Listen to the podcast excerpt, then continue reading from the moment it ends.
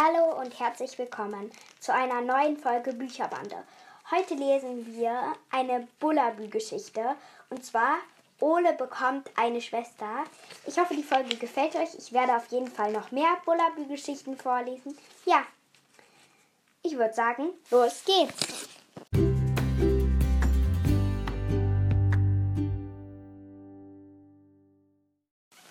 Ole bekommt eine Schwester. Manchmal habe ich Lasse und Bosse satt und dann finde ich es wäre besser, überhaupt keine Brüder zu haben. Sie ärgern mich, wenn ich mit meinen Puppen spiele und dann boxen sie immer und sind so grob. Und immer sagen sie, ich sei an der Reihe, das Geschirr abzutrocknen. Einmal sagte Lasse zu Mama, er könne nicht einsehen, wozu man sich überhaupt Mädchen anschafft. Besser wäre es doch wohl, sich noch neun Jungen zuzulegen. Das gäbe mit Boss und ihm zusammen endlich eine Fußballmannschaft. Aber da sagte Mama, ich bin sehr froh, dass ich mein kleines Mädchen habe. Und noch neun Jungen, bewahre mich, es reicht mir mit euch beiden Wilden. Lasse hatte also nichts von seinem dummen Vorschlag. Aber manchmal finde ich auch, es ist ganz gut, Brüder zu haben. Wenn wir abends Kissenschlachten machen und wenn, wenn sie zu mir kommen und Spukgeschichten erzählen und wenn Weihnachten ist und so. Einmal war Bosse ganz lieb. Da war ein Junge in der Schule, der langte mir eine, weil ich aus Versehen, weil ich ihn aus Versehen angestoßen hatte und seine Schulbücher dabei hinuntergefallen waren. Aber da haute Bosse ihm eine runter und sagte, mach das nicht noch einmal, du. Warum muss sie mich denn stoßen? fragte Bengt. Er heißt so, dieser Junge. Sie konnte doch nichts dafür. Sie hat dich ja nicht gesehen. Hinten im Kopf hat sie doch keine Augen, du Blödmann, sagte Bosse. Oh, wie gern ich Bosse da hatte. Und alle beide, Bosse und Lasse, geben mir im, immer Bonbons, wenn sie sich welche kaufen. Eigentlich ist es gar nicht so übel, Brüder zu haben, obwohl es natürlich besser wäre, Schwestern zu haben. Das ist ja klar. Aber Ole sagt oft, die Hauptsache ist, man hat überhaupt Geschwister. Bevor er nämlich seine kleine Schwester bekam, war er wütend, weil er gar keine Geschwister hatte. Andere Menschen bekommen Kinder, aber hier auf diesem Hof können, können wir anscheinend nie Kinder bekommen, sagte Ole böse. Aber dann bekam er doch eine Schwester. Oh, wie war er glücklich.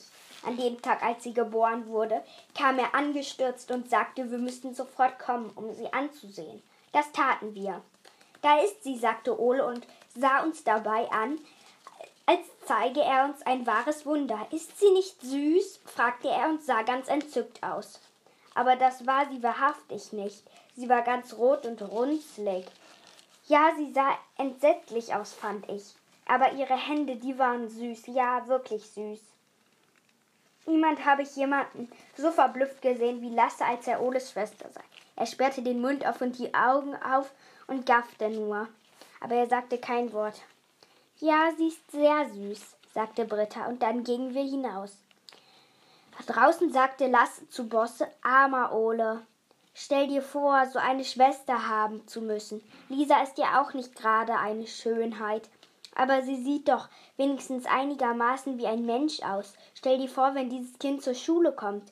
Wie muss sich Ole dann ihretwegen schämen? Ein hässlicheres Mädchen hat es bestimmt in unserer Schule noch nie gegeben. Dann verging etwas über eine Woche und wir und wir waren während der ganzen Zeit nicht im Südhof. Ole erzählte jeden Tag, wie süß seine Schwester sei, und jedes Mal sah Lasse ganz komisch aus. Aber eines Tages wurden wir alle zusammen in, in Südhof zur Taufe von Oles Schwester eingeladen. Das arme Kind, sagte Lasse traurig, als wir zum Weg zum Südhof waren. Für sie wäre es sicher das Beste, wenn sie sterben dürfte, solange sie noch klein ist. In der guten Stube im Südhof sah es wundervoll aus.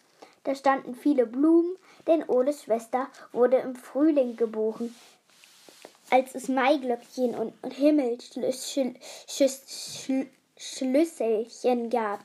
In einem Krug auf dem Kamin standen grüne Zweige und der Kaffeetisch war gedeckt. Und Ole war sehr fein angezogen. Das waren wir übrigens auch. Der Pfarrer stand da und wartete.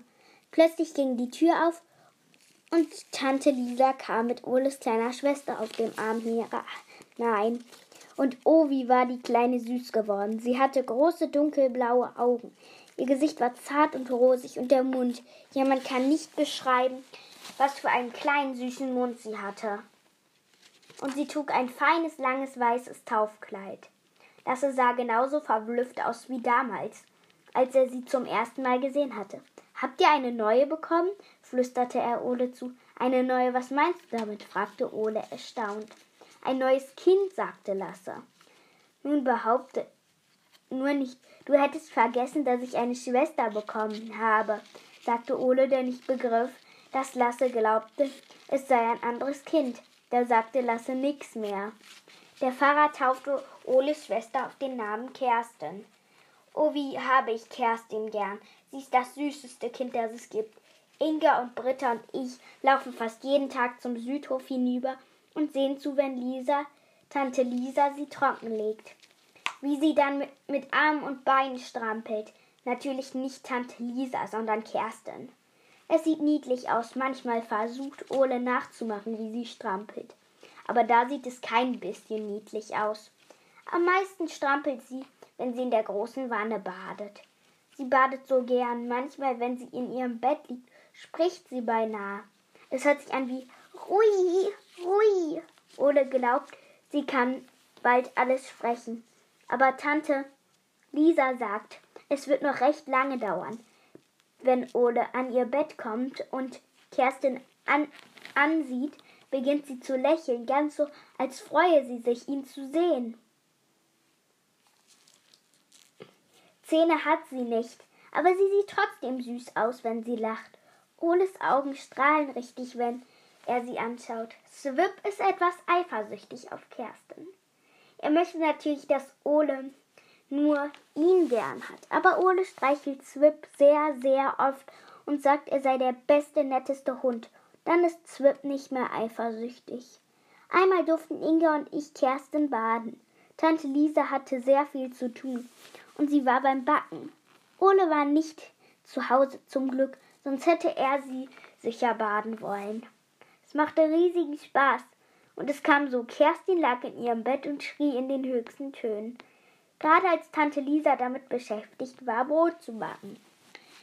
Sie war nass und hungrig und wütend. Kerstin natürlich, nicht Tante Lisa. Und da sagte Tante Lisa, glaubt ihr, dass ihr sie baden könnt? Und ob, schrien wir beide und freuten uns mächtig. Inga holte die Wanne hervor und ließ Wasser ein hineinlaufen. Aber dann kam erst noch Tante Lisa und füllte mit dem Ellenbogen, ob das Wasser auch die richtige Wärme hatte. Ich hob Kerstin aus dem Bett. Denkt nur, sie hörte auf zu schreien und fing stattdessen an zu lachen. Und als ich sie auf dem Arm hatte, biss sie mich in die Backe. Es tat nicht weh, es war sogar nett. Sie hatte ja keine Zähne. Ich wurde ganz nass im Gesicht und das machte nichts. Ich weiß, wie man kleine Kinder halten muss. Man muss sie so halten, dass ihr Rücken gestützt wohl wird. Das hat Tante Lisa mir beigebracht. Ich weiß auch, wie man sie halten soll, wenn man sie badet, damit auf keinen Fall ihr Kopf unter Wasser kommt. Ich hielt Kerstin und Inga wusch sie, wusch sie mit dem Waschlappen. Und Kerstin strampelte mit Armen und Beinen und sagte, Rui, Rui. Und dann versuchte sie am Waschlappen zu saugen, aber das gelang ihr nicht. Sie ist so süß, man könnte sie direkt aufessen, sagte Inga.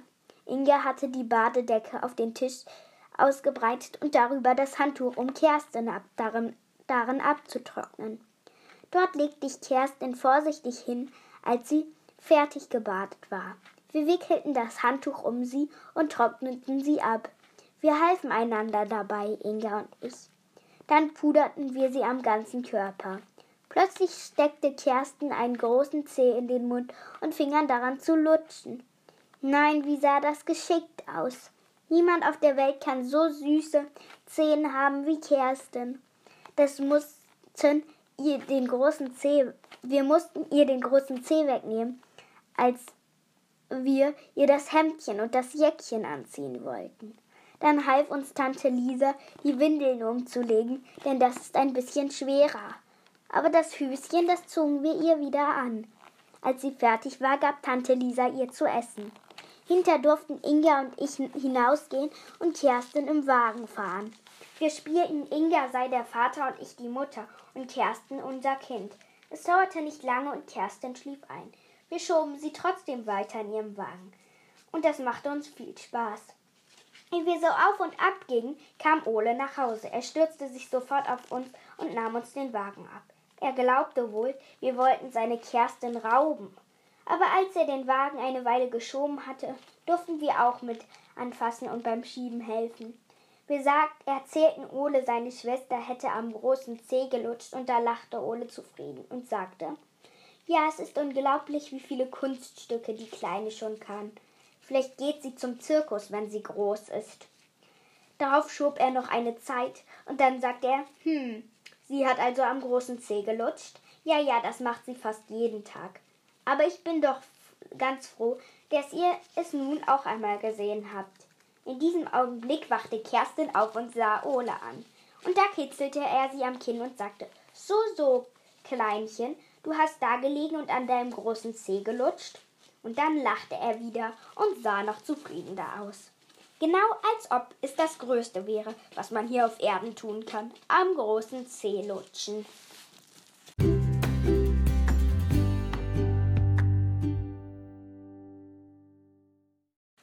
Ja, das war auch die erste Bullabü-Geschichte. Ich hoffe, sie hat euch gefallen. Also, ich habe sehr lang vorgelesen. ja, aber trotzdem hat es mir natürlich auch wieder Spaß gemacht. Ja, das war dann die erste Bullabü-Geschichte. Ja, ich fand sie echt super toll. Ja, ich werde natürlich noch mehr Geschichten machen. Ja, das war's dann für heute.